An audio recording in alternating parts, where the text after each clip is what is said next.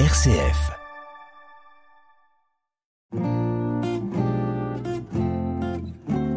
Couleur Zigane sur RCF, présenté par le pasteur Esaïel Fried.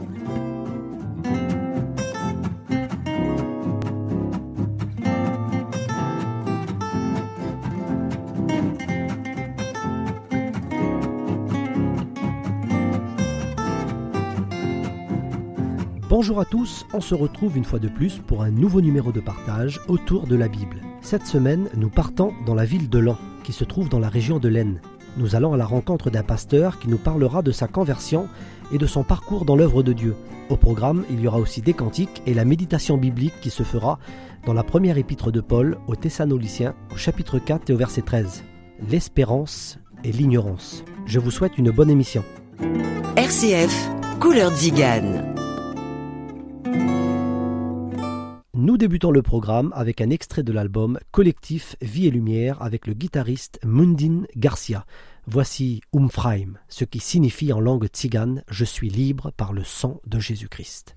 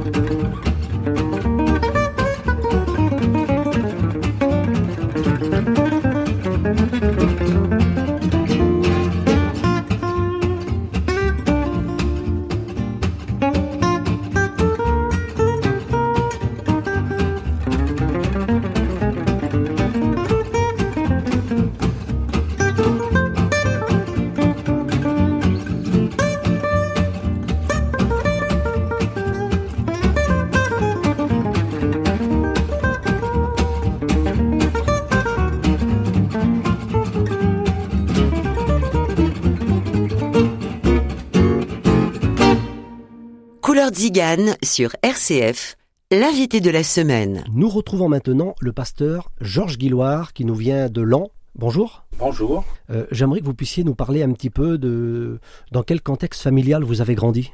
Alors moi j'ai grandi dans une famille euh, des années 60, des années d'après-guerre, dans une famille complètement inconvertie. Nous ne connaissait pas du tout le Seigneur et on, on ne se posait pas vraiment la question de l'existence de Dieu.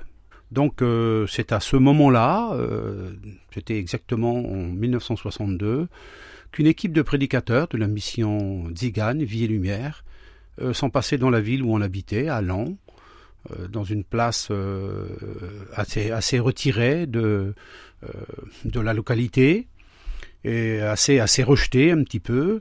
Et puis ces prédicateurs sont arrivés, et ils ont commencé à prêcher l'Évangile, dans la simplicité, parce que c'était donc des tziganes. Et ils allumaient un feu et puis euh, euh, autour de ce feu, ils, ils s'asseyaient euh, avec la guitare, bien sûr. Ils jouaient de la musique et, puis se sont mis à chanter des cantiques. Et ce qui veut dire que ça a intéressé un petit peu toutes les personnes qui étaient sur cet endroit où on stationnait à plusieurs familles. Et puis moi aussi, je suis venu à ce moment-là pour écouter. J'avais à l'époque une dizaine d'années. Euh, J'étais intéressé par les chants par la guitare, ça m'attirait, ça m'attirait, beaucoup à ce moment-là. Et puis euh, il y a eu les chants qui étaient merveilleux, des cantiques que je n'avais jamais entendus, jamais auparavant. auparavant. Et puis bien sûr, euh, on a écouté la prédication de la parole de Dieu. Alors là, ça a été euh, quelque chose de tout à fait nouveau. Je dois vous avouer que je n'ai pas trop compris à l'époque, j'avais qu'une dizaine d'années. Mais à partir de ce moment-là, quand même, quelque chose s'est produit euh, dans mon cœur et dans mon esprit. Euh, j'ai compris et j'ai réalisé que Dieu était vivant. Vous pensez que même à 10 ans, on peut, on peut prendre conscience de, de la parole de Dieu et de l'Évangile? Absolument, absolument. J'ai pris conscience de l'existence de Dieu. À ce moment-là, à 10 ans.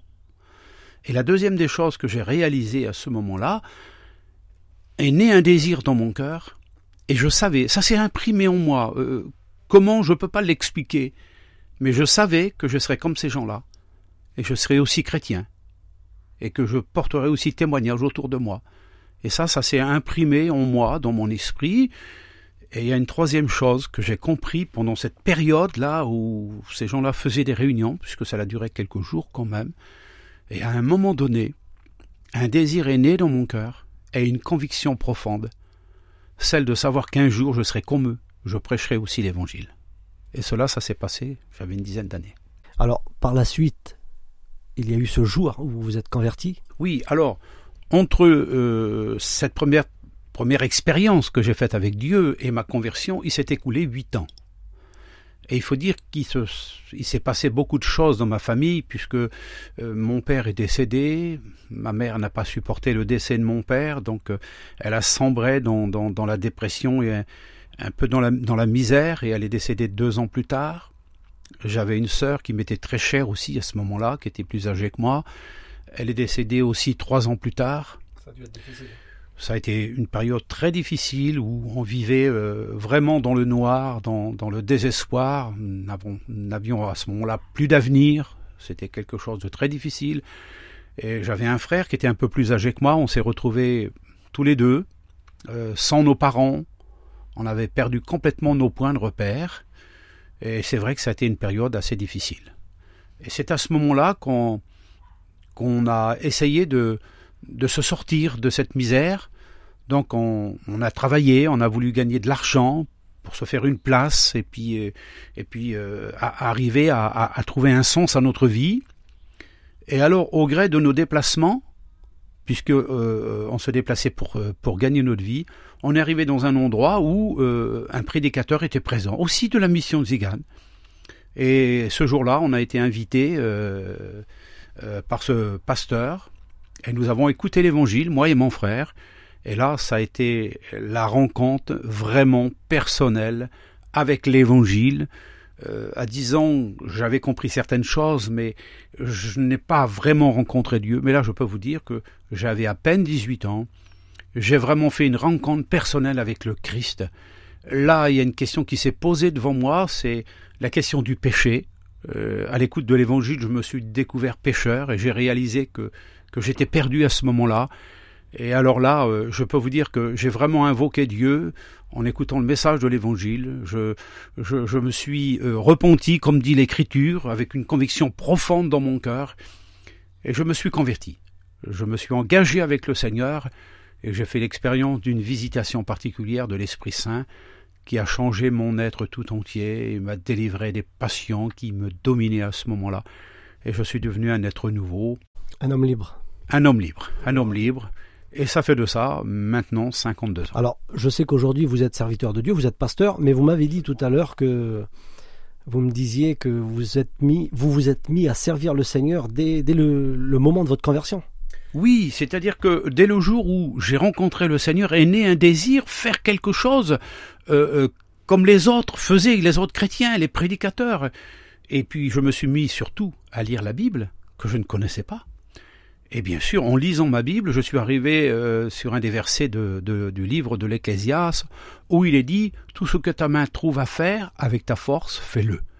Et à partir de ce moment-là, je me suis mis au service des prédicateurs, au service de l'œuvre de Dieu, et tout ce que mes mains ont trouvé à faire, matériellement bien sûr, puisque je n'étais pas en capacité de prêcher l'Évangile, mais tout ce qu'il fallait faire, tout ce que ma, main a trouvé à faire, je l'ai fait.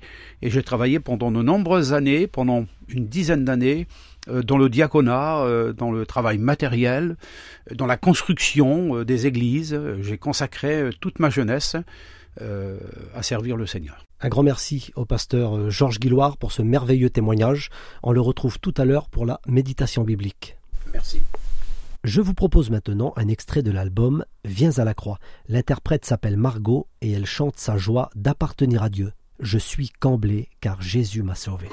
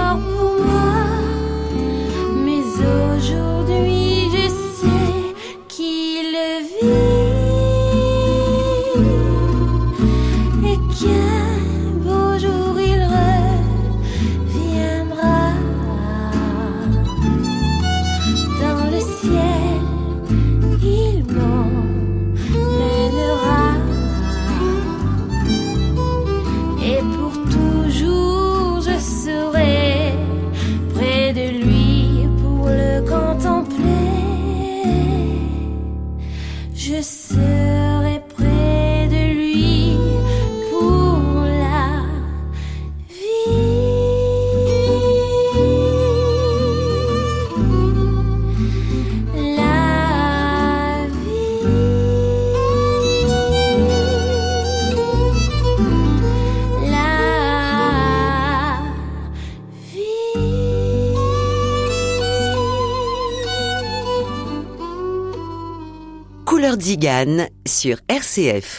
Juste avant la méditation biblique, je vous propose un cantique qui reste dans le thème de l'espérance. Il nous vient de l'album Je chante Alléluia. Interprété par Ézéchiel Velti, voici Ils sont descendus du haut du ciel, les anges de l'Éternel.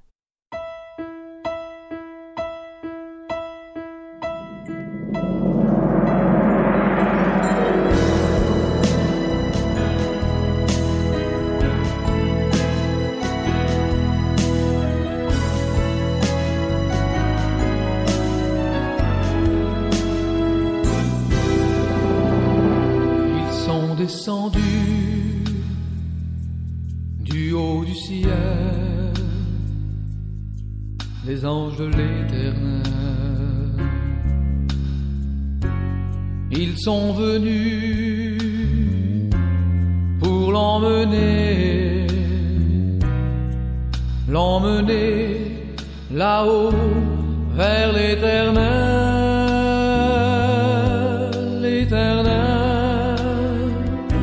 Jésus l'a vêtu d'un vêtement blanc, lavé dans le sang de l'agneau. Il est entré à tout jamais dans la lumière de l'éternel,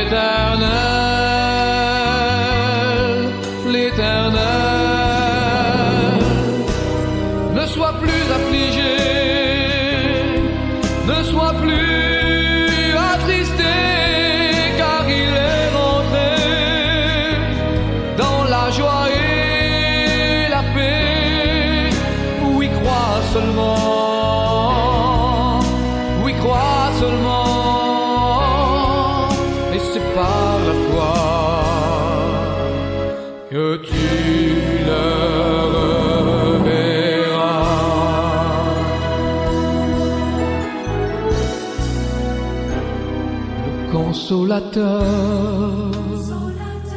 qui bénit mon cœur, c'est le Seigneur Jésus. C'est son amour qui chaque jour me fait marcher vers le ciel, vers l'éternel, l'éternel.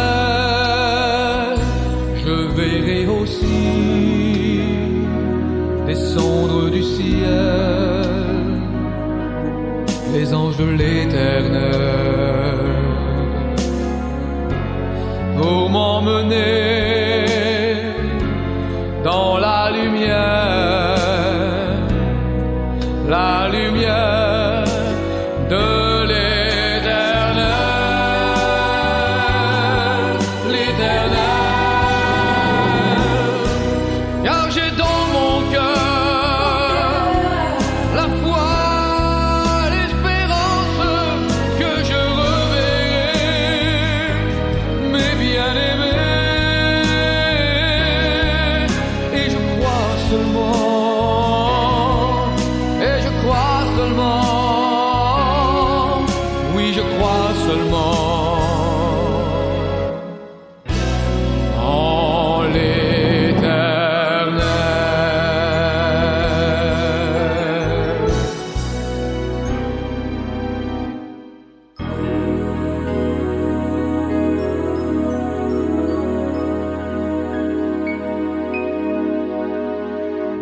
Voici le moment de la méditation biblique. Couleur Zigane sur RCF. Nous retrouvons maintenant le pasteur Georges Guilloire pour la méditation biblique. Chers auditeurs, devant ces temps d'incertitude et de troubles que nous vivons, je ressens le devoir de vous communiquer quelques vérités bibliques. L'Épître aux Thessaloniciens, chapitre 4 et verset 13, l'apôtre saint Paul nous dit ces mots Nous ne voulons pas, frères, que vous soyez dans l'ignorance au sujet de ceux qui sont morts, afin que vous ne vous affligiez pas comme les autres qui n'ont point d'espérance. L'ignorance, c'est le centre du problème, et l'apôtre aborde ce sujet. Et pour régler définitivement ce problème, il faut impérativement revenir à la source de la vérité biblique. J'en ai choisi quelques-unes. Voici la première. Après la mort, l'homme continue à vivre. Et ça, c'est une certitude. Job l'affirme dans son livre au chapitre 19 et verset 26. C'est son expérience personnelle. Quand mon corps sera détruit, dit-il, Dieu se lèvera. Quand je n'aurai plus de chair, alors je verrai Dieu. Je le verrai et il me sera favorable. La deuxième vérité biblique, les vivants ne peuvent plus entrer en contact avec les morts. Luc chapitre 16 versets 19 à 31, c'est la parabole du mauvais riche et du pauvre Lazare.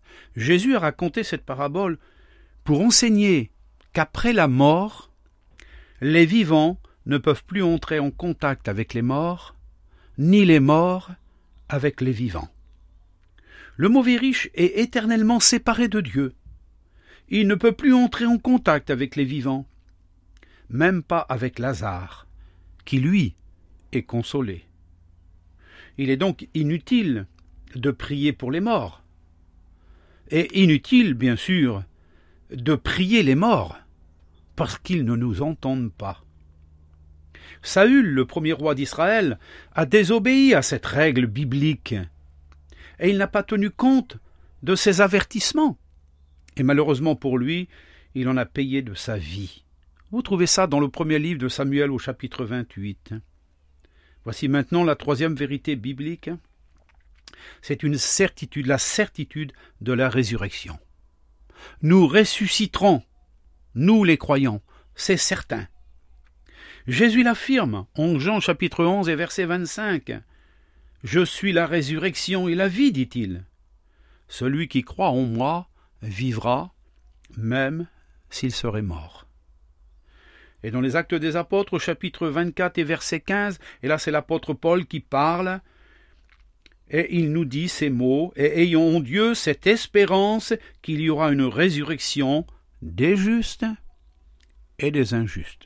C'est écrit dans la Bible. Voici la quatrième vérité biblique que j'ai choisie pour vous, chers auditeurs. Nous avons une certitude dans nos cœurs, c'est celle de notre espérance. Nous nous reverrons au ciel. Et c'est l'espérance de tous les vrais croyants, se revoir dans l'éternité. Et la première épître aux Thessaloniciens, je reprends une partie de la lecture, chapitre 4, donc à partir du verset 15, il est dit Voici en effet ce que vous nous déclarons d'après la parole du Seigneur. Nous, les vivants, restés pour l'avènement du Seigneur, nous ne devancerons pas ceux qui sont morts. Car le Seigneur lui-même a un signal donné à la voix d'un archange et au son de la trompette de Dieu, descendra du ciel, et les morts en Christ ressusciteront premièrement. Ensuite, nous les vivants, qui serons restés, nous serons tous ensemble enlevés, avec eux sur les nuées du ciel, à la rencontre du Seigneur dans les airs. Ainsi, nous serons toujours avec le Seigneur. Et l'apôtre conclut. Consolez-vous donc les uns les autres par ces paroles. Mais quelle est donc cette parole? Celle de la vie éternelle. Parce qu'il est question là, bien sûr, de l'éternité, de ce qu'il y a après la mort. Et j'aimerais vous dire aujourd'hui, il y a encore de l'espoir. Et c'est l'apôtre Saint Pierre qui a prononcé ces mots en Jean 6, verset 68, alors qu'il s'adresse au Seigneur. Il lui dit, Seigneur, à qui irions-nous? Tu as les paroles de la vie éternelle. Mais à qui s'adressent donc ces paroles? À quelques hommes de science, à quelques philosophes ou à quelques hommes politiques, à quelques docteurs ou à quelques autres hommes. Non. Mais c'est à Jésus lui-même que ces paroles s'adressent. À qui irions-nous dit Pierre. Tu es le seul qui possède les paroles de la vie éternelle. Même des huissiers, des hommes de loi ont dit à ce moment-là, à propos de Jésus et de son message, Jamais homme n'a parlé comme cet homme. J'aimerais conclure maintenant ces quelques paroles Jésus a donné des ordres à ses disciples avant de partir au ciel, c'était l'ascension qui allait venir. Évangile de Marc, chapitre 16 et verset 15. Allez par tout le monde et prêchez la bonne nouvelle à toute la création. Et même le prophète Amos a poussé la hardiesse jusqu'à dire ces mots. Prépare-toi à la rencontre de ton Dieu, ô Israël, et par le biais d'Israël, c'est à l'humanité tout entière que Dieu s'adresse. Pourquoi dit-il ces paroles? Parce qu'il est écrit dans l'Épître aux Hébreux au chapitre 9 et verset 27 Il est réservé aux hommes de mourir une seule fois, après quoi vient le jugement. La rencontre avec le Créateur, chers amis, chers auditeurs, elle est inévitable. Tôt ou tard, nous nous retrouverons en face de notre Créateur. Mais dans son amour, Dieu tend la main à l'homme et l'invite à se repentir. Dieu a manifesté son amour. Dans l'évangile de Jean, chapitre 3 et verset 16, il nous est dit que Dieu a tant aimé le monde qu'il a donné son Fils unique, afin que quiconque croit en lui ne périsse pas, mais qu'il ait la vie éternelle. La volonté de Dieu, c'est que tous les hommes arrivent à la repentance pour avoir la vie éternelle après la mort. Alors dans ces temps d'incertitude et de trouble, nous vous invitons à venir à Jésus-Christ. Il est la seule personne capable de nous rassurer par rapport à notre éternité. Que Dieu vous bénisse. En prie ensemble, Seigneur, si vous le permettez.